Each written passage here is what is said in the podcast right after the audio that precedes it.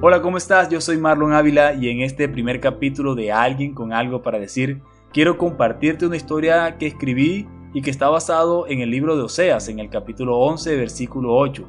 Esta historia lleva por título El rey está enojado. Oro para que sea un mensaje que quede guardado en tu corazón y para que lo compartas con tus amigos en tus redes sociales. Era el rumor por las estrechas calles empedradas del reino. Todos hablaban de la furia que invadía el soberano y que a veces dejaba salir en gritos y maldiciones.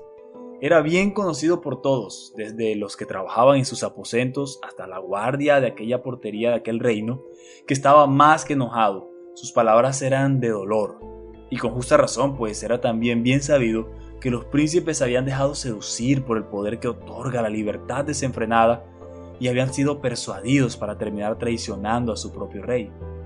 ¿Quién no se pondría en la posición de este monarca? ¿Es acaso justo? ¿Entendible?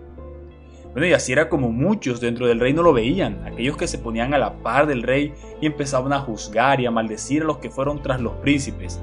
Llegaban incluso a fantasear con los castigos que el soberano llegaría a imponerles a estos, y al igual que el rey, se ponían en las plazas a proclamarlo y a hablar de sus propias vidas como ejemplo de fidelidad y honor al rey y su reinado. Había muchos que los escuchaban, sobre todo aquellos que estaban de visita por la ciudad amurallada, pero para algunos pocos, era más preciso ver al propio rey caminar de un lado a otro por los muros de aquella ciudad, empuñando las manos con fuerza, alzando la voz, proliferando en regaños y desventuras para aquellos que lo habían abandonado y dejado atrás. Por momentos se detenía y miraba al horizonte, con una expresión de, de dureza en su rostro. Después de unos segundos se volvía y seguía con su agitada actividad. Esta era la rutina de este reino, esta era la rutina de este rey. Un día, cuando el sol se ubicaba en lo más alto del cielo, mientras el rey caminaba por las murallas, hubo algo que llamó su atención. Los guardias de las puertas también lo habían notado. A lo lejos se divisaba una caravana. Eran pocos, no traían animales. A medida que se fueron acercando, se podía ver que sus ropas estaban gastadas, deshechas, sucias. Sus rostros eran pálidos y llenos de arena. Sus labios estaban tan secos como el mismo suelo que pisaban, y sus pasos eran lentos a pesar de que no llevaban ninguna carga. De pronto y sin ningún aviso los aldeanos vieron correr al rey apresuradamente hacia las enormes puertas de aquel reino. Los guardas quedaron estupefactos al solo poder observar de manera muy rápida la figura de su monarca pasar frente a ellos corriendo como una gacela. Lo vieron alejarse hacia la caravana de personas que se acercaba a la ciudad. El asombro fue tanto que muchos llegaron hasta las puertas y se detuvieron a observar qué era lo que estaba pasando. Propios como extranjeros de aquella tierra donde fluye la leche y la miel, estaban atónitos al ver aquella imagen. El rey seguía corriendo directo hacia la caravana. Tras él, algunos guardias reales. Frente a él, algunos jóvenes sin aliento y con pocas fuerzas. Cuando se encontraron cara a cara, el rey abrió sus brazos y estrechó al primero con su cuerpo. El joven cayó de rodillas frente al viejo rey. Cuando los guardias reales llegaron a la escena, se dieron cuenta de que eran los príncipes con algunos de los aldeanos del reino y se encontraron con el más emotivo cuadro que jamás imaginaron. El rey lloraba mientras iba abrazando a cada uno de sus hijos y a los que venían con ellos.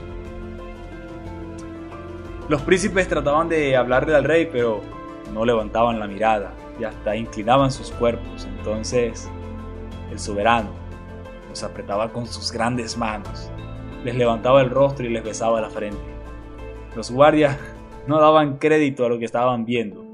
Después de unos minutos llegaron más personas a ver qué ocurría en aquel pedazo del desierto y se emocionaban al ver a los príncipes y a sus hermanos y hermanas.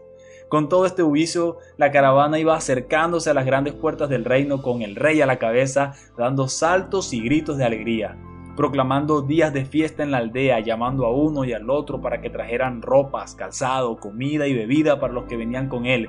Su rostro ya no guardaba lágrimas, solo se veía una sonrisa gigantesca y no dejaba de abrazar a los príncipes. El reino se llenó de fiesta, de alegría, de comida, de bebida, de música, habían bailes por todas las calles, la gente sonreía y disfrutaba de las festividades.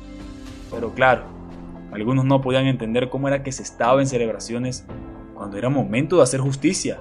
No podían entender que aquellos que comían, bebían y bailaban hubieran olvidado tan rápido la deshonra de los recién llegados.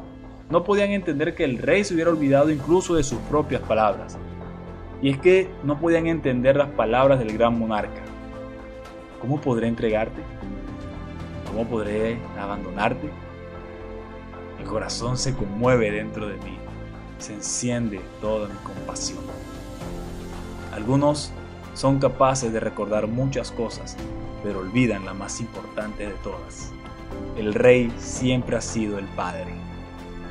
El rey puede estar enojado, pero el padre siempre está presto a sus hijos. El padre siempre tiene sus brazos abiertos. El padre siempre está enamorado.